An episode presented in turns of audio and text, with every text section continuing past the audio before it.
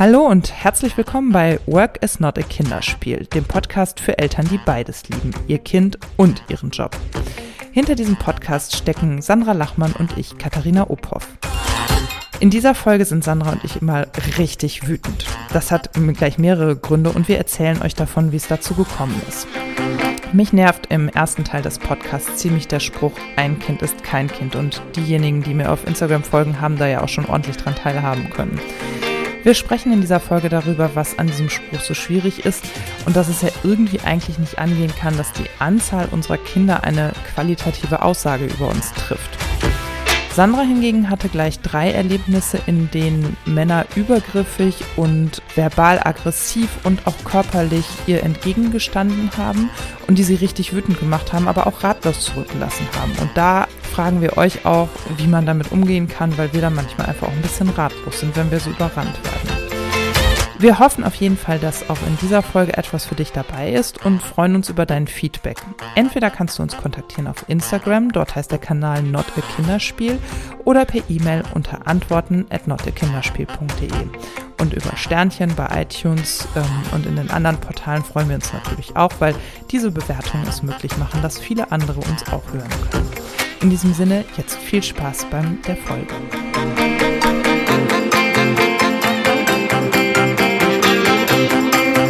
Hallo Katharina. Hallo Sandra, guten Tag. Guten Tag. Auf einer Skala von 1 für sehr, sehr wenig bis 10 sehr, sehr doll. Wie wütend bist du heute? 15. oh, oh, die Wut hat sich nicht gelegt. nee, nicht so richtig. Wir haben nämlich äh, festgestellt, dass äh, wir unabhängig voneinander über unterschiedliche Dinge in letzter Zeit wütend waren und haben gedacht, wir machen mal eine Wutfolge. Ähm, die Wut muss ja raus, ne? Ist ja nicht so gesund, wenn die nach innen geht. Mhm. Ähm, bist du gut im Wütendsein? Vielleicht mal Frage vorweg, das ist ja auch immer ganz interessant, ob man überhaupt nach außen hin wütend sein kann. Ja, ich bin erfolgreich und gut im Wütendsein. Das äh, ist nicht mal ganz leicht für die Mitmenschen um mich herum zu, aber ich kann hervorragend wütend sein. Von irgendwem muss mein Sohn das ja auch haben, ne? Bist du gut im Wütendsein? Nee, nicht so. Und ich wollte gerade mhm. sagen, mein Sohn kann sehr gut wütend sein. Also, weiß ich nicht. Ähm, Nee, bei mir äh, ist es so, dass sich das eher so nach innen ähm, den Weg bahnt und wenn ich dann nach außen hin wütend werde, ist es schon so weit gediehen, dass das dann auch nicht mehr wirklich konstruktiv ist, leider. Also ich habe noch nicht so die gesunde Form des Wütendseins okay. gefunden. Also ich merke schon, wo meine Bedürfnisse nicht erfüllt werden oder wo meine Grenzen überschritten werden. Also das merke ich schon. Ich habe ein klares Bewusstsein dafür, jetzt bin ich eigentlich wütend, das möchte ich so nicht, aber dann kommt gleich immer so eine andere Stimme, die sagt, ist das richtig, das so zu fühlen? Ist das ein Anspruch, der zu hoch ist? Darfst du das so? Also ich bin da schon so ein bisschen typisch Mädchen so, ne? Also dass die Wut immer so ein bisschen reglementiert wird. Also ja, ich bin da nicht so gut drin. Aber mein Kind ist trotzdem gut wütend und ich fördere das in gewisser Weise auch, weil ich glaube, dass das Entschuldigung, gut ist, wenn man das kann, ne? Wenn man das rauslassen kann. Ja, voll gut. Ich bin so Modell ähm, Explosion, ne? Also ich explodiere total schnell und werde dann auch echt laut und griffig und kann dann so richtig um mich wüten. Und dann ist aber auch wieder gut. Und das musste ähm, mein Sohn auch ein bisschen lernen, wie Mama ist, wenn die wütend ist. Also ich kenne auch Leute, die, so wie du das beschreibst, lange, lange, lange bei sich behalten und dann wütend werden und dann aber auch wirklich brauchen, bis sie wieder klarkommen. Und ich kann halt wütend sein und dann ist auch wieder in Ordnung. Also deswegen war das auch ein bisschen Spaß. Also ich bin, es hat sich schon ein bisschen gelegt und das, worüber ich ja im Moment wütend bin, ist auch nicht so sehr so ein ja, es gibt ja so Wut, die ist Erzähl so mal. Ja, lass mal raus. Lass doch mal raus. Ja, genau. Also es gibt ja so Wut, die so punktuell ist und es gibt so Wut, die einfach immer da ist und das zweiteres ist gerade der Fall. Ich habe am Wochenende auf Instagram so durchgescrollt und habe verschiedene Stories von verschiedenen Mehrfachmüttern auf Instagram gesehen, die am Wochenende ihre Kinder irgendwie weiß ich nicht, gerade nicht da hatten oder nur ein Kind von mehreren und so.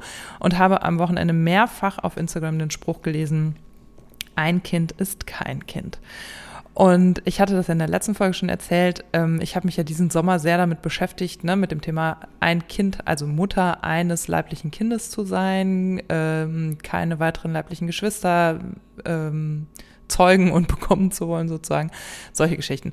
Und ich merke halt, dass mich dieser Satz, egal wie er angewendet wird und von wem, total wütend und sauer macht. Und ich bin wirklich, also mir passiert das ja selten, aber das hat bei mir dazu geführt, dass ich dann ja auch eine Story gemacht habe. Ich habe das bewusst nicht als Film aufgenommen, sondern nur so als Textschnipsel ähm, gemacht und habe nochmal gesagt, dass ich das halt also dass ich diesen Spruch gerne in die Mülltonne schmeißen möchte, weil ich das so unfassbar finde. Das negiert auf so vielen Ebenen ähm, ein Kind, also ich weiß gar nicht, wo ich anfangen soll. Zum einen fühle ich mich als Mutter total zurückgesetzt, wenn ich sowas höre, nach dem Motto, also meint das meistens ja keiner, aber das, was bei mir ganz oft ankommt, ist dieses, naja, du hast halt ein Kind, das ist ja wie kein Kind. Und ich verstehe schon, ne, wenn man drei oder vier Kinder hat und plötzlich nur noch eins, dass die Arbeitsbelastung geringer ist, die Bedürfnislage geringer ist und so weiter und so fort. Das kenne ich ja auch. Wenn zwei Bonuskinder hier noch rumlaufen, bin ich auch deutlich belasteter, als wenn das nicht der Fall ist.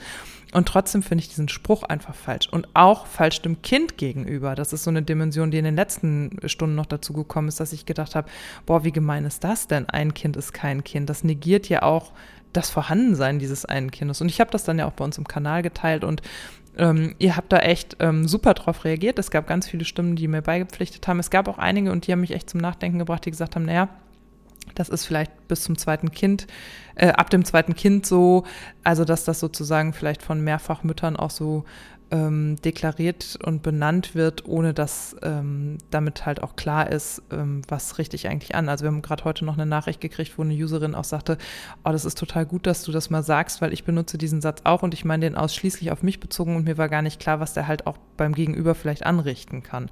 Und das fand ich ganz schön, weil das heißt, dass mein Wutausbruch auch dazu geführt hat, dass ähm, eine Person auch verstanden hat, okay, da müssen wir sprachlich vielleicht einfach ein bisschen anders miteinander umgehen. Ich glaube, Wut hat häufig damit zu tun, dass man sich ungerecht behandelt fühlt. Mhm. Also bei mhm. mir ist das ganz häufig der ähm, ausschlaggebende Punkt, dass ich denke, das ist total ungerecht. Und ähm, das ist ja total ungerecht, wenn irgendwie suggeriert wird, dass man mit einem Kind dass man mit einem Kind einfach ja deutlich weniger Arbeit hat, deutlich weniger Grund, sich zu beschweren vielleicht auch mal. Ähm, ja, das ist einfach ungerecht, weil ich glaube, wir sind uns alle darüber einig, dass äh, je mehr Kinder man im Haushalt hat, desto mehr Bedürfnisse muss man erfüllen, mhm. desto mehr organisatorische Herausforderungen hat man, desto mehr Wäsche hat man, das ist ja völlig klar. Aber ich finde, der ähm, riesige Unterschied zwischen keinem Kind und einem Kind ist doch, dass dieses dieser Wechsel von der Selbstbestimmung in die Fremdbestimmung einmal vonstatten genau. gegangen ist. Und die nimmt, also die nimmt in gewisser Weise auch zu mit Kind, aber dieser radikale Bruch vom selbstbestimmten Leben in ein fremdbestimmtes, das hast du vom Wechsel von kein Kind auf ein Kind. Und das so durch diesen Spruch so wegzuwischen, das ist halt total daneben und also einfach nicht zutreffend.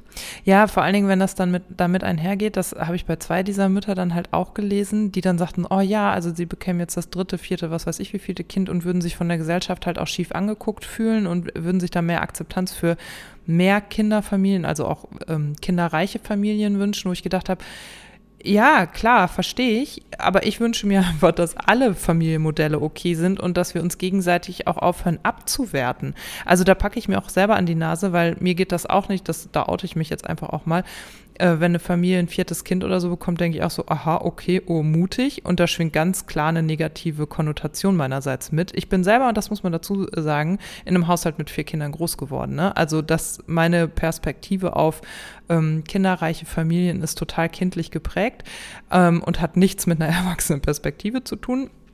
Ich wäre nämlich in Wahrheit total gerne Einzelkind gewesen. Das sage ich auch. Ich bin schon. Einzelkind. Ja. Ich finde es jetzt schade, dass ich nicht Tante werden kann. Genau, so. genau. Aber also es hat auch total viele, also es hat, alle Lebenssituationen haben Vor- und Nachteile, darauf will ich hinaus. Und alle Lebenssituationen müssen okay sein, ohne dass da jemand steht und sich darüber erhebt. Und das ist, glaube ich, das, was mich insbesondere in den äh, Social Media im Moment so ein bisschen nervt, dass man immer für seine Rechte ähm, oder für seine Situation Verständnis verlangt und dann so sehr unbedacht mit solchen Sprüchen ist. Das finde ich halt doof. Und ähm, ich will jetzt bestimmt nicht Moralapostel werden und immer sagen, also ich muss nicht jedes Wort auf die Goldwaage legen, aber mir ist dieser Spruch halt in letzter Zeit massiv auch im realen Leben begegnet und irgendwie reichte es am Wochenende einfach mal und da war ich sauer drüber. So. Ja, was, was mir auch noch so durch den Kopf schoss, ähm, ist, dass es ja auch sein kann, dass man Menschen ähm, aus Spaß so einen Satz reindrückt, die gar nicht aus eigenen Stücken nur ein Kind Eltern mhm. sind. Also das weiß man ja auch ja. nie. Vielleicht gibt es da den Wunsch nach einem zweiten, dritten, vierten Kind ähm, und der wird nicht erfüllt oder kann sich nicht, kann nicht umgesetzt werden oder was auch immer. Ne? Also das ist ja auch diese Ebene, die schnell vergessen wird, dass man gar nicht weiß, ob die Situation selbst gewählt ist oder man sich das vielleicht tatsächlich auch anders wünscht. Ja, total richtig. Also eine unserer Followerinnen schrieb ja auch, ähm, ich habe ein Kind und die anderen sind Sternenkinder. Und da dachte ich so, ja, krass, genau. Und die trifft es im Zweifelsfall natürlich noch mal viel härter als mich.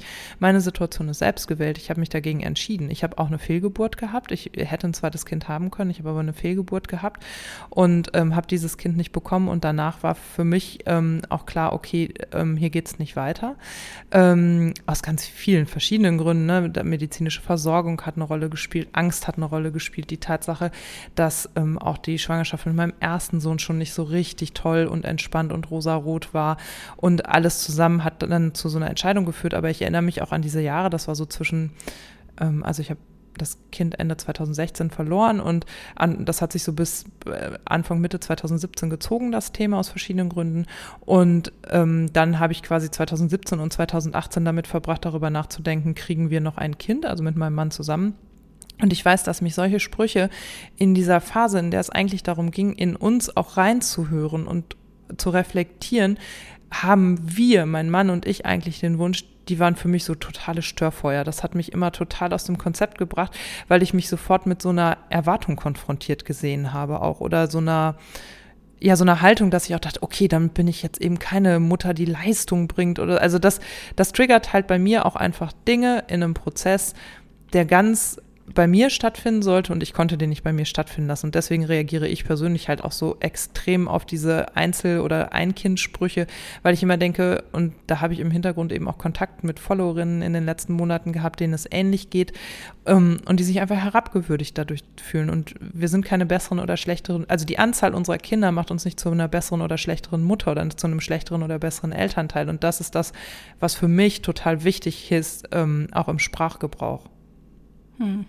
Ich merke gerade, dass ich ähm, versucht war, mich zu rechtfertigen oder uns zu rechtfertigen, indem ich sage, ja, und man muss ja auch bedenken, wir haben da ja noch die Bonuskinder und so, aber genau, genau das, das müssen nicht. wir nicht. Genau. genau. das, genau das müssen wir nicht. Wir müssen uns nicht rechtfertigen. Ja, also dann kann man ja immer irgendwas vergleichen und sagen, ha, ja, du hast zwei Kinder, aber guck mal, dein Mann packt viel mehr hm. mit an im Haushalt als meiner. Oder, oh, ihr habt die Großeltern um die Ecke, ich nicht. Und du bist nur 20 Stunden berufstätig und ich 25. Das führt ins Nichts. Das ist so bekloppt, weil auch, äh, das haben wir auch schon mal an anderer Stelle, glaube ich, oder sogar mehrfach gesagt, Kraftgrenzen sind individuell, Lebenssituationen sind individuell, Persönlichkeiten sind individuell und das zu vergleichen, gerade in dieser Geschichte Mutterschaft, Elternschaft, ist so blöd und wir tun uns damit auch keinen Gefallen, wir Frauen, wenn wir untereinander anfangen zu sagen, hm, ja, aber das ist jetzt nicht so anstrengend, weil wie soll, sollen uns alle anderen kinderlosen Arbeitgeber oder wer auch immer die Gesellschaft ernst nehmen, wenn wir schon anfangen, uns gegenseitig ähm, zu ranken. Ja, das führt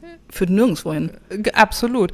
Ich sag manchmal, das ist so ein bisschen wie das Diätthema. Also wir werden als Frauen ganz früh medial und auf allen möglichen Kanälen dazu erzogen, dass wir perfekte Körper zu haben haben und ähm, sollen Diät halten, sollen Sport machen und so weiter. Und der Kopf von Frauen wird so vollgestopft mit, wie ich auszusehen habe, wie ich zu performen habe, wie ich in welcher Situation wie zu agieren habe und auszusehen habe und so weiter, dass da überhaupt keine Zeit und kein Raum mehr dafür sein kann, sich mit Politik, mit anderen Sachen zu beschäftigen. Ich überspitze das jetzt und stelle das gerade sehr vereinfacht dar, das ist mir wichtig nochmal zu sagen. Und so ist das, finde ich, so ein bisschen bei der Mutterschaft auch. Also so ging mir das schon, als ich mit meinem Sohn schwanger war, dass ich immer dachte, ey, wenn mich jetzt der Nächste fragt, noch eine Detailfrage zu diesem Kind fragt, drehe ich durch, weil ich als Katharina bin ja auch noch vorhanden. Und so ist das, finde ich, dann später auch mit der Frage, gibt es ein Kind oder mehrere Kinder oder, oder, oder. Wir werden ständig, ich habe immer das Gefühl, ich werde davon abgehalten, mich mit dem Wesentlichen und Eigentlichen zu beschäftigen, weil mir immer so komische Steine vor die, also Diät wird mir vor die Füße geworfen, dann soll ich mich mit mehreren Kindern beschäftigen und so weiter und so fort. Verstehst du? Also, oder hinkt das Bild? Also es ist so, ich fühle mich immer so Gesellschaft, von gesellschaftlichen Erwartungen ausgebremst, weil ich denke, nee, eigentlich müssten wir Mütter doch jetzt alle zusammenhalten, für mehr Kita-Plätze kämpfen, gucken, wie können wir eine gewaltfreie Kommunikation umsetzen und, und, und. Also wir haben ja so eine Riesenagenda auch zu tun, also gesellschaftlich, aber auch jeder für sich, dass wir eigentlich gar keine Zeit dafür haben, immer nach links und rechts zu schielen und zu sagen, ah, der hat es aber schwerer oder der hat es aber leichter. Wir können diese Vergleiche hier einfach getrost sein lassen und anerkennen, wir haben alle unser Päckchen zu tragen und das ist okay für jeden und wenn jemand mal Unterstützung braucht, herzlich gern, aber dann habe ich da halt auch die Ressource für, weil ich mich nicht vorher schon in Vergleichen zerfressen habe. Kann ich nichts hinzufügen, also kann ich nur dick unterstreichen. Ne? Also äh, Freimachen von Erwartungen ist, glaube ich, das Schwierigste. Erwartungen, wie wir auszusehen haben, wie gut wir im Beruf sein sollen, wie wir den Geburtstagskuchen fürs Kind backen und so. Das alles ist durch, durchsetzt von Erwartungen und dahinter steht immer eine Angst, ja, weniger wert zu sein, äh, weniger diese Erwartung zu füllen. Also ich glaube, Angst spielt da auch immer eine große Rolle. Dass man Ja. Angst hat, dass der andere denkt, oh, die macht's aber nicht gut. Das kann uns doch eigentlich total egal sein. Also am Ende geht es darum, dass es der eigenen Familie gut geht. Aber ich bin ja auch so. Ich denke auch, oh, was denkt der andere denn? Was müsste ich jetzt tun? Ist das okay so? Das, und das raubt in der Tat total Kraft. Und wir hätten so viel Kraft für Konstruktives, wenn wir uns davon mal frei machen könnten. Und äh, ja, also ob ein Kind oder zwei Kinder oder drei Kinder, ist ja auch eine Frage manchmal, die, die zu unterschiedlichen Zeitpunkten unterschiedlich beantwortet wird. Also ich glaube, da draußen gibt es jetzt Hörerinnen, die haben die Frage vielleicht sich mit 28 gestellt, ob es nochmal ein zweites Kind gibt und gesagt, nö, jetzt nicht. Und mit 35 stellen sie dann plötzlich fest, ach doch, finde ich jetzt doch eine prima Idee. Also was ist das auch? Also das kann man ja auch gar nicht ultimativ also ab einem gewissen Punkt wahrscheinlich schon. Also bei uns beiden ist das zu einem, also allein eine Altersfrage irgendwann. Aber ähm, im Grunde ist diese Frage einfach zu privat, zu persönlich und nicht immer final zu beantworten. Ja, und gleichzeitig glaube ich, so viel Angriffsfläche bietet sich halt schon auch dadurch, dass wir immer sagen, das ist privat und persönlich und da auch nicht offen drüber sprechen. Ne? Also das merke ich auch in vielen verschiedenen anderen Bereichen. Also seitdem ich angefangen habe, darüber zu reden, dass es eine bewusste Entscheidung dafür gab, ähm, ein leibliches Kind zu haben, sammeln sich auch vor allen Dingen auf Instagram Frauen um mich, denen es ähnlich geht, die aber darüber schweigen, weil das offenbar irgendwie ein Tabu ist, zu sagen, ich habe nur ein Kind, so wie m, Mütter, die vier Kinder äh, haben, es, glaube ich, als Tabu empfinden, frei sagen zu können, ich möchte aber vier Kinder haben. Oder so wie Hausfrauen das Gefühl haben, ich kann nicht sagen, ich bin freiwillig Hausfrau, weil das gerade gesellschaftlich halt nicht anerkannt ist. Oder, oder, oder. Also da gibt es ja eine Million weitere Beispiele. Und ich habe auch den Eindruck, also ich merke einfach gerade dadurch, dass ich es geschafft habe, darüber zu sprechen, öffnet sich auch was und es geht halt eine neue Gedankenwelt auf und ich überwinde sozusagen diesen Stein, der vor mir liegt und kann gucken, was liegt dahinter und das finde ich ganz schön und ähm, ähnliches geht zum Beispiel für das Thema Fehlgeburt, über das ich offen rede und so. Ne? Also das muss nicht, das darf auch jeder für sich selber entscheiden, wie er oder sie damit umgehen, aber ich merke auch in dem Moment, wo ich mutig bin und selber eben auch sage, so ist es und so empfinde ich das, geht da eine Tür auf und es kann wirklich ein Gespräch und eine echte Kommunikation stattfinden. Ansonsten, ich glaube, so Sprüche sind halt auch immer so ein bisschen das Ergebnis davon, dass man dann eben nicht in einem offenen Dialog miteinander ist und sich die Lebenssituationen mh, offen voneinander angucken kann, sondern dass man halt eigentlich sich nicht traut, dann auch nachzufragen. Also ich kenne das ja auch, wenn ich Menschen nicht gut genug kenne, traue ich mich nicht zu fragen, zu sagen, sag mal, du hast ein Kind, habt ihr euch dafür entschieden oder so. Und da gibt es ja auch viele Ansätze, die sagen, lass das bloß sein. Aber manchmal denke ich auch so, ach Mensch, ich merke, die hat eine ähnliche Lebenssituation, das würde ich gerne näher ergründen und ich würde das gerne verstehen, weil mir persönlich manchmal auch einfach Role Models fehlen, so, ne? Und Vorbilder mhm. und Beispiele und so. Und ähm, ja, jetzt mache ich das selber, jetzt mache ich das selber sichtbar, habe ich beschlossen. Aber hast du nicht auch den Eindruck, ähm, also wenn ich so Instagram beobachte, dass das zunimmt, diese Offenheit zu äh, diversen auch äh, ja, wir hatten es ja schon, Menstruation, Sexualität, ähm, alternative Lebensmodelle, dass es immer mehr Accounts gibt, die da schonungslos offen mit umgehen. Ich habe das Gefühl, das ist in letzter Zeit mehr geworden. Die Ja. definieren sich dann tatsächlich aber überwiegend über diese Offenheit. Ne? Also Mhm. da ist das so Prinzip, ganz offen damit umzugehen, ähm, was andere sich nicht auszusprechen wagen. Aber ich habe das Gefühl, dass das zunimmt. Ja, das äh, mag auf Instagram in so einer gewissen Filterbubble zunehmen und gleichzeitig ähm, gucken wir mal nach Thüringen, da haben jetzt 25 Prozent der Bevölkerung eine rückwärtsgewandte Partei gewählt. Also das Ja. kommt, also mein Thema ist immer, das kommt ja in der Realität nicht an. Also das ist jetzt natürlich ein total krasser Vergleich, der auch nicht valide ist. Entschuldigung, das war jetzt polemisch, aber ähm, also ich, ich merke einfach, dass zwischen dem Offline-Leben und Instagram und insbesondere meiner Bubble ein totaler, total krasser Bruch ist. Und dass da halt auch, ähm, also insbesondere jetzt auch durch die ländliche Infrastruktur, ich in der Realität halt mit deutlich ähm, anderen Menschen auch konfrontiert bin. Das ist Mhm. oft ganz toll. Und äh, oft ist das aber eben, führt das zu ein Kind ist doch kein Kind. So. Ja, lustigerweise habe ich heute gerade einen Instagram-Post gemacht, äh, ging es um ein anderes Thema, so ähm, Arbeitswelt, was wollen wir Neues für Vereinbarkeit, wie, wie muss Arbeiten neu gedacht werden, dass ich auch das Gefühl habe, dazu wird bei Instagram eigentlich alles gesagt und äh, ich frage mich auch, wie man jetzt die Erkenntnisse einfach dann in die echte Arbeitswelt bringt, ähm, Genau. in, in den Hersteller von technischen, An ähm, technischen Anlagen, zur Bäckerei, Kruse um die Ecke und so. Ins weißt, Krankenhaus, ja immer so, zur Polizei. Ja, genau. Ja. Das sind so Start-up, Instagram, fancy Diskussionen, die auch nötig sind, aber ich bin auch gerade an so einem Punkt, wo ich denke, ich ich mag fast gar nicht mehr drüber reden oder drüber schreiben, weil es gibt so viele Accounts, die das auch tun und die Dinge zusammenfassen oder darstellen, die ich genauso darstellen könnte. Und das hilft uns aber nicht weiter, weil wir folgen ja denjenigen, die sind wie wir und wir müssen an die, die noch nicht so sind wie wir.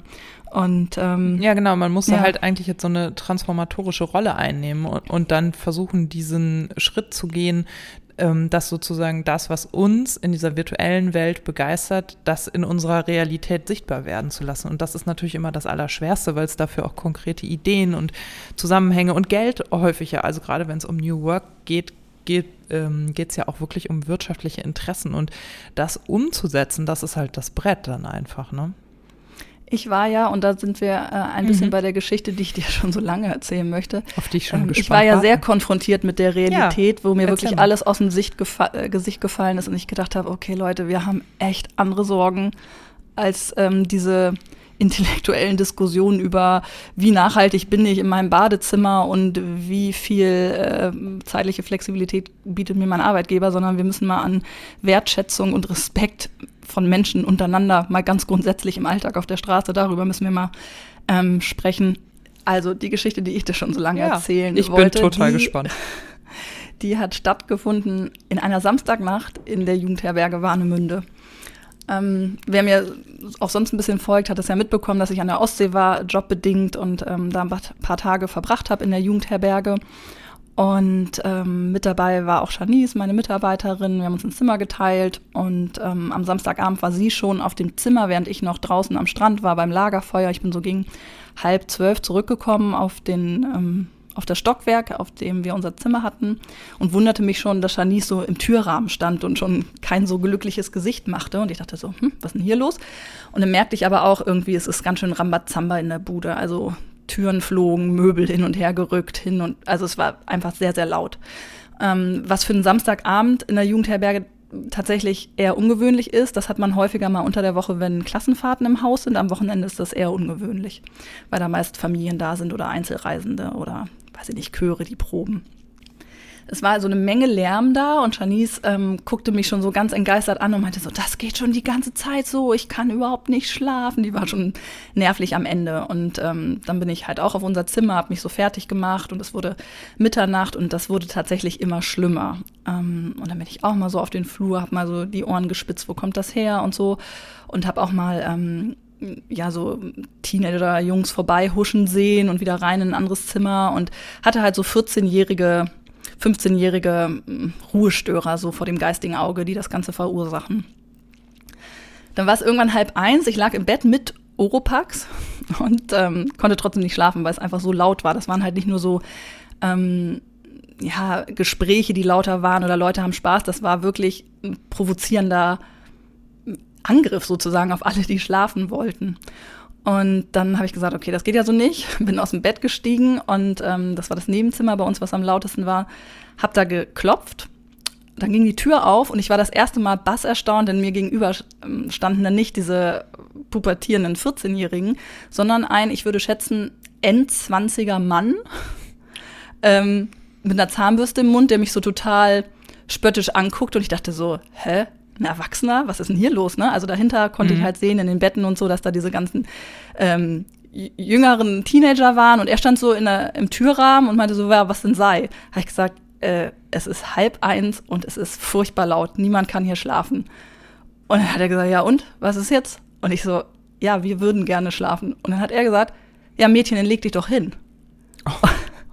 Und ich stand da und habe gesagt, wie bitte? Ja Mädchen, was willst du denn jetzt von mir? Also der war, ich, mhm. also 28 oder so, mhm. ähm, wo du schon so denkst, okay, Junge, irgendwas läuft hier falsch, ja. Vor dir steht irgendwie eine 40-jährige Frau, du hast 0,0 Respekt ähm, und interessierst dich nicht dafür, dass Menschen um diese Uhrzeit schlafen wollen. Und dann habe ich gesagt, das, dass ich das so nicht möchte. Ähm, Janice kam dann auch noch um die Ecke und meinte so, das gibt's doch wohl nicht, dass ihr so laut seid und so. Und die Jungs hinten dran, die kicherten sich natürlich die ganze Zeit ein. Ne? Also er hat da den großen Max gemacht, mhm. also der große Typ, der jetzt die zwei Mädels auflaufen lässt. Mhm. Also er hat uns richtig so auflaufen lassen. Und ich stand da und in meinem Schlafanzug, das ist auch nicht so eine unbedingt ähm, respekteinflößende Situation vielleicht, aber trotzdem, ähm, dachte so, was mache ich denn jetzt? Also, und da wurde ich halt auch furchtbar wütend und wusste überhaupt nicht, wie ich dieser Wut Ausdruck verleihen ähm, kann, ohne selber ausfallen zu werden Mhm. oder den anzubrüllen, ja. Also, weil ich gedacht habe, das gibt's ja wohl nicht, dass denen das A null interessiert, dass es hier Menschen gibt, die einfach ihre Ruhe haben wollen. Und er B sich so wie ein Gockel ähm, aufführt vor seiner Gruppe 14-Jähriger, den er scheinbar imponieren möchte. Mm.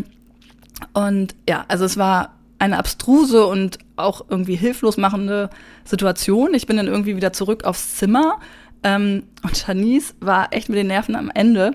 Die ist in Tränen ausgebrochen und meinte so, Sandra, es ist 2019 und diese Leute werden nie Respekt vor uns haben. Und das fand ich so ähm, berührend, weil ich weiß, was sie meint. Ich meine, die ist Anfang 20, ne? Und die ist jetzt groß geworden in diesem Klima oder wird gerade sozialisiert, so von Frauen wie mir, wie dir, wie Menschen, die Podcasts machen, die dafür kämpfen, dass Frauen irgendwie ähm, gleichberechtigt sind. Und dann kommt da so eine Horde wild gewonnener Feuerwehrmenschen. Das war eine Feuerwehrgruppe, eine Jugendgruppe von der Feuerwehr in der Nähe von Schwerin. Das haben wir am nächsten Tag mal recherchiert. Und behandelt uns, als müsste man es nicht ernst nehmen. Ne? Ja, die Geschichte geht noch weiter. Dann ähm, haben die natürlich noch mal richtig Gas gegeben. Also haben das so, also man hat richtig gemerkt, dass der die dann halt so ein bisschen aufpeitscht noch, also noch mehr Randale zu machen. Dann bin ich irgendwie runter zum Nachtportier. Und ähm, dann bin ich mit dem irgendwie hoch, dann hat er da geklopft. Und dann hat er doch, also das glaubst du nicht, das ist wie in einem blöden Film, ähm, die Tür aufgemacht und war lammfromm, also Alkohol war da zum Beispiel gar nicht im Spiel, Mhm. ne? also die war nicht betrunken oder Ja. so. Und meinte so, ja, was denn sei? Wie laut? Nee, die Jungs, die würden alle schon schlafen. Und Oh. er würde jetzt eigentlich, ehrlich gesagt, um diese Uhrzeit auch nicht gestört werden wollen, weil die müssen ja um sieben morgen beim Frühstück sein. Also er würde das jetzt gar nicht verstehen. Und ich stand daneben und habe ihn dann angeguckt und meinte so, ist das dein Ernst? Und dann guckt er mich an und sagt, sind wir per Sie? Äh, sind wir per Du? Und ich so, what? Also das war so, das war so grotesk. Also mir fiel dazu nichts mehr ein. Und am nächsten Morgen um halb, also es war dann Ruhe, weil die halt gemerkt haben, sonst zieht das noch mehr Kreise. Und am nächsten Morgen um Viertel nach sechs oder so ging der Spaß weiter, weil die dann, ähm, also dann haben die permanent an unsere Tür geklopft, irgendwie im Vorbeirennen, haben richtig Randale gemacht morgens, ne, damit wir auch brav morgens äh, gestört werden und so. Und das war so, ja, das kann doch wohl nicht wahr sein. Ich meine, das, da geben Eltern ihre Kinder in so eine Jugendfeuerwehr, die machen einen Ausflug und haben da so einen Gruppenleiter, der nichts anderes zu tun hat, als Frauen zu behandeln wie den letzten Dreck. Also das muss man wirklich so sagen. Der hat uns einfach so respektlos behandelt. Das war, äh, ich, ich, das ist, das reiht sich ein in eine tatsächliche Abfolge dieses Jahr, dass ich das schon so häufig erlebt habe, dass Menschen, mit denen ich nichts zu tun habe, die ich nicht kenne, die, die wo es vorher keine Interaktion gab, sich mir gegenüber total also respektlos verhalten. Ich saß letztens in Hamburg ähm, auf dem Bahnsteig mit, also tausend andere Leute waren da, so Feierabendsituation, wie man es so kennt. Sitzt da auf so einer Bank, da sind ja immer so Bänke Rücken an Mhm. Rücken, ne, die sich so gegenüberstehen. Und dann hat so ein Typ, der auch mit einem anderen Typ war, irgendwie, ich hatte Kopfhörer drin, hat mir so einen Kopfhörer aus, der, aus dem Ohr gezogen. Was? Ja, ich kenne den nicht. Also die, die, ich habe mich dann umgedreht und dann, das ist ja der Punkt. Also die spielen ja mit der Überraschung, wie reagiert das Gegenüber Ja. oder die Frau. Setzt die sich zur Wehr oder nicht? Wie weit kann ich gehen mit Grenzüberschreitungen, bis irgendwie was passiert? Oder bin ich der große Hecht und sie zieht sich zurück? Und sie, sie- äh, zieht sich zurück, das kann man bei mir dann tatsächlich äh, vergessen. Also ich habe, äh, weil der tüdelte so an meinem Ohr rum und zog dieses Ding ähm, ab. Dann hab ich, bin ich aufgestanden, habe mich umgedreht, habe den angeguckt und habe gesagt, Entschuldigung, also ziemlich laut, hast du mich gerade angefasst? okay, so, ne? Und er so, nee, das sei jemand anderes gewesen, der hier gerade vorbeigelaufen sei. Da hab Ich gesagt, hier ist, also ne, das, waren ja, Mhm. das war ja ein Augenblick, nur ein Wimpernschlag. Ähm, da, da, da war niemand anderes. Und neben ihm saß so ein anderer Typ, der sich auch irgendwie eingrinste. Und ich, dachte, was, was ist denn mit den Leuten los? Und die dritte Geschichte, die kennst du ja schon, mit dem, mit dem Typ, der mir auf dem Fahrradweg den Weg abschneidet. Ja. Ähm, d- das muss man jetzt erklären. Mhm. Es gibt äh, ähm, bei mir in der Nachbarschaft gab es eine Baustelle auf dem Fahrradweg. Ich bin deshalb auf der Straße gefahren, so wie man das auch tun sollte. Mir kam ein Auto entgegen, ein Kleinwagen. Ich habe gesehen, dass ich da mit meinem Fahrrad wunderbar zwischen parkenden Autos und ihm, der mir entgegenkommt, vorbeikomme. Ähm, er hubte mich total an, als ich an ihm vorbeifuhr. Ähm, ich bin einfach weitergefahren, weil es, es war ja nichts passiert. Ich habe den nicht berührt. Es, es war keine brenzliche Situation. Niemand ist zu Schaden gekommen. Ja, also er hat sich halt einfach aufgeregt, dass ich da auch auf der Straße unterwegs bin. Da ist der mir hinterhergefahren und zwei Straßen weiter äh, fährt der mir plötzlich ähm, auf den Fahrradweg und schneidet mir den Weg ab und steigt aus und stellt sich vor mich und sagt, na, was war denn das grad? Wo du so denkst, welche Frau würde sowas tun? Entschuldigung an alle Männer, die so nicht sind. Ich weiß, es gibt da viele. Aber weder diese Situation auf dem Bahnsteig, noch die in der Jugendherberge, noch dass sich einer da vor einer Fahrradfahrerin stellt. Also das würde ich keiner Frau zutrauen. Keine Frau verhält sich so. Ich hätte ein weibliches Beispiel. Echt? Mhm. Okay. Und das hat mich, ähm, das hat mich jetzt im Oktober so wütend gemacht, dass ich gemerkt habe, mh, Menschen untereinander äh, gehen immer respektloser miteinander um. Viele Männer gehen im öffentlichen Raum auch mit Frauen respektlos um. Die, also, ich meine, sag da mal was zu. Ich meine, ich, ich sag da gerne was. Ich wollte grotesk. Nicht, ja, ich wollte dich nicht unterbrechen. Also ja, unterbrich mich mal, sonst kriege ich eine wütende Rage, weil also ich ich, ich kann weiß da, gar nicht mehr, ja, was ich dazu sagen soll. Ich kann deine Wut sehr gut nachvollziehen, weil das ja auch, also bei diesem 28-Jährigen denke ich auch so, boah, das ist ja auch eine Phase der Adoleszenz, die tief blicken lässt, ne? Also da passiert dann ja auch irgendwann nicht mehr so viel und das wird halt einfach so ein abgefuckter Typ, der meint, er kann da weiter einen dicken Max machen und wenn er das natürlich auf, also wenn er das vor deutlich jüngeren Jungs tut, hat das ja auch so einen Doppeleffekt, ne? Also zum einen sagt das viel über ihn aus, dass er das machen muss vor so viel jüngeren Kindern und zum anderen kriegen die dann Vorbild, was sich ja niemand von uns wünscht. Und dann glaube ich, dass was gerade passiert, ist nicht, dass die Menschen respektloser sind, sondern dass wir durch unseren Medienkonsum und das, was wir alles gelernt haben und das, was wir wissen, eine andere Erwartung an das Verhalten der Menschen haben und dann plötzlich so sichtbar wird, wenn Menschen sich scheiße verhalten. Also, weil wenn du jetzt einen Polizeibeamten fragen würdest oder diese Beispiele erzählen würdest, dann würde er sagen, Sandra, es ist Alltag. Das ist ja, immer so, weißt du? Ja. Und wir sind mhm. halt, und das meine ich eben mit Bubble, wir haben durch das, was wir über Feminismus, Gender und so weiter und so fort, all diese Themen in den letzten Jahren gelernt, diskutiert und gelesen haben, haben wir eine andere Erwartungshaltung, eine andere Brille, mit der wir durch die Welt mhm. gehen. Ja, und jetzt stimmt. treffen wir halt auf solche Typen und denken, sag mal, das gibt's doch nicht. Ja. So. Ja, aber es ist auch ganz heilsam, ne? Und das, äh, ja. da bin ich wieder bei dem Punkt äh, von meinem heutigen Posting, wo ich äh, geschrieben habe, ich bin so müde, über diese Themen zu schreiben, weil mhm. ich eben aufgrund dieser Erfahrung, die jetzt noch ganz frisch ist, auch denke, wir haben gerade ganz andere Sorgen. Also, wie du richtig sagst, die Wahlergebnisse zeugen davon, ne? Solche Situationen im öffentlichen ähm, Raum, an Bahnhöfen, im Straßenverkehr zeugen davon, dass, die, dass, dass wir ganz andere Sorgen uns machen ja. müssen, als irgendwie wie viel Homeoffice und so. Das ist mir alles weiterhin total wichtig, aber diese, diese Konfrontation mit der Realität, ähm, das, das war für mich jetzt im Oktober an vielen Stellen der Fall und wo ich jedes Mal da saß und dachte, oh Gott, ey, diese intellektuellen Kreise, das ist gut, aber irgendwie ja, frage ich mich gerade, wo das hinführen soll, weil das ist nicht unser Problem, habe ich das Gefühl. Ja, und dann bleibt halt, also in dem konkreten Beispiel mit diesem Feuerwehrmenschen, bliebe halt, sich an den Feuerwehrverband zu wenden und die Geschichte zu schildern und zu sagen, das haben wir gemacht über die Jugendherberge. Ja, ja mhm. das passt nicht mit euren Werten zusammen, weil das kenne ich hier auch. Das ist so eine, ähm, die Jugendfeuerwehren haben echt das ganz häufig das Problem, dass sie so Spacken in sich haben, weil auch, also ich will das gar nicht so pauschalisieren, aber die, ähm, das Problem ist, dass die natürlich engagierte Jugendliche brauchen und hier war das früher auch ganz häufig so, dass Alkohol im Spiel war und so, aber du sagst ja jetzt, das war es auch nicht.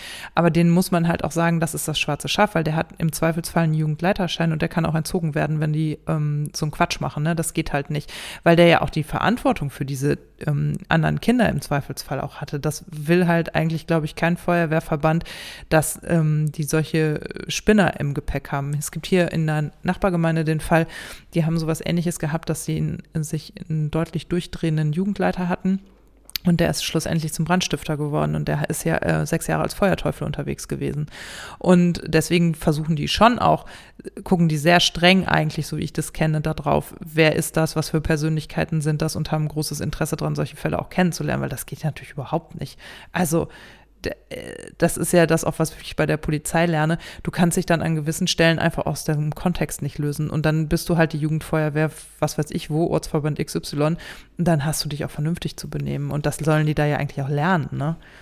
Aber ja, du hast schon recht. Und es ist halt so, ich meine, du bist jetzt mit Schlagfertigkeit gesegnet und reagierst, aber es gibt ja auch genug. Nee, die, die, die vergeht mir da dann tatsächlich auch. Ne? Mhm. Also ab einem gewissen Punkt, ich mache eine erste Reaktion und zeige dem Typ, äh, hallo, ich habe das registriert, A, Mhm. B, ich halte darüber nicht meinen Mund und C, ich will das nicht. Aber danach weiterzusetzen, wenn denn diese, die haben ja auch so eine Rhetorik dann, mit der sie sich so rausmanövrieren oder einem so das Gefühl geben, ah, du, du bist das Problem oder du stellst dich an oder so. Das, das können ja so Leute sehr, sehr gut ja. das macht mich schon sehr hilflos, dass ich nicht weiß, was ich in der Hand habe. Und ähm, was ich auch da ganz stark gespürt habe, wir sind halt körperlich unterlegen. Wenn ein Mann Ja.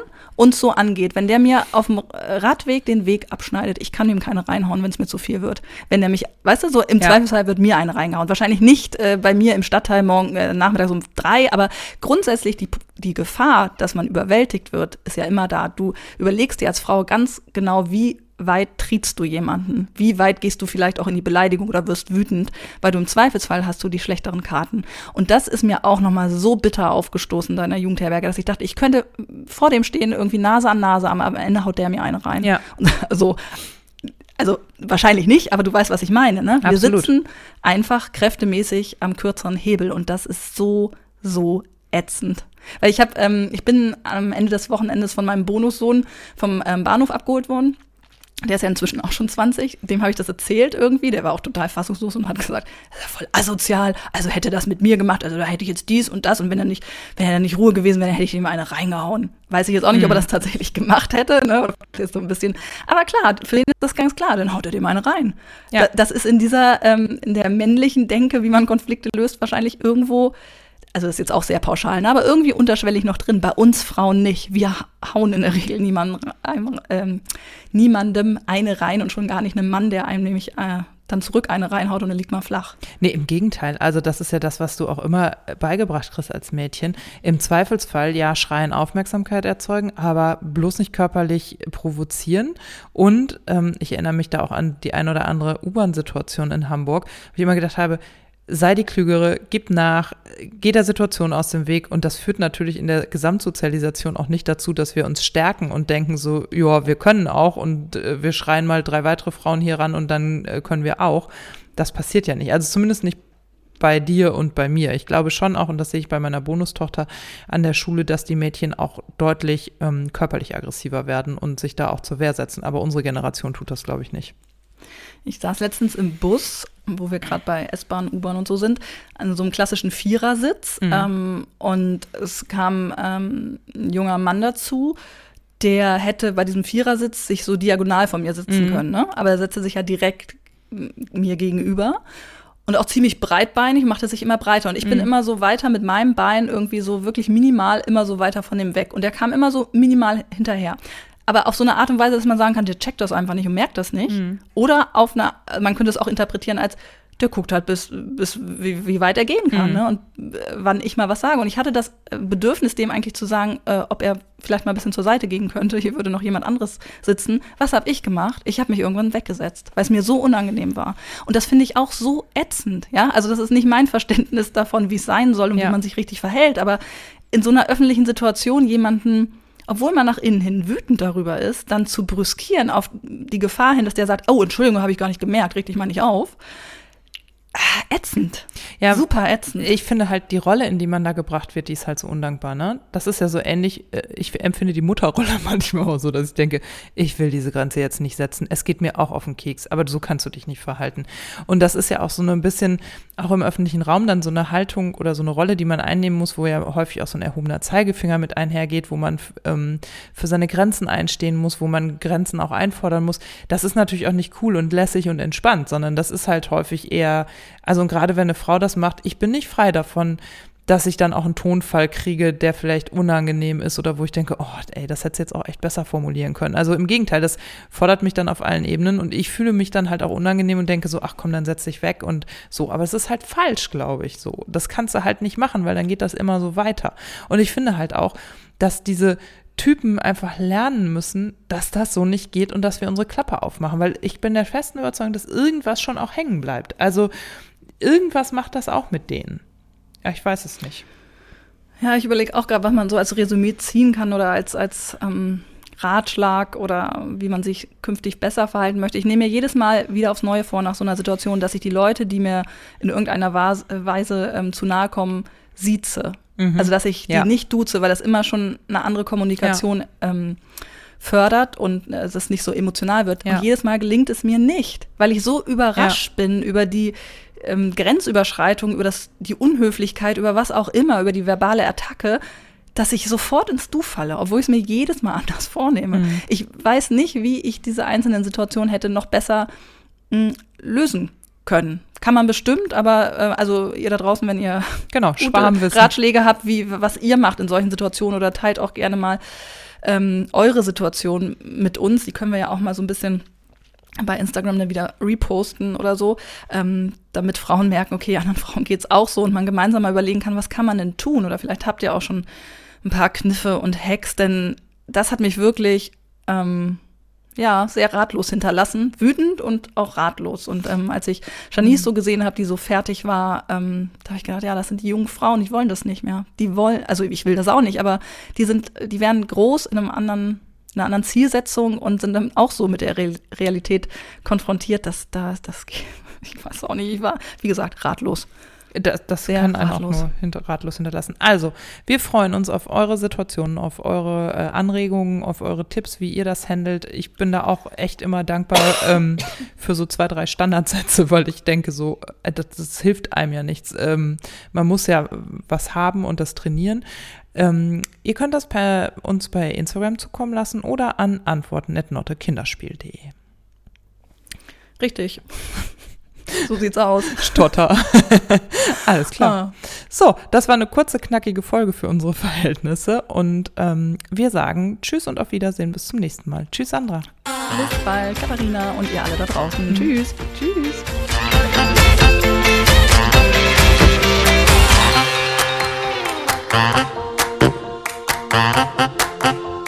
Thank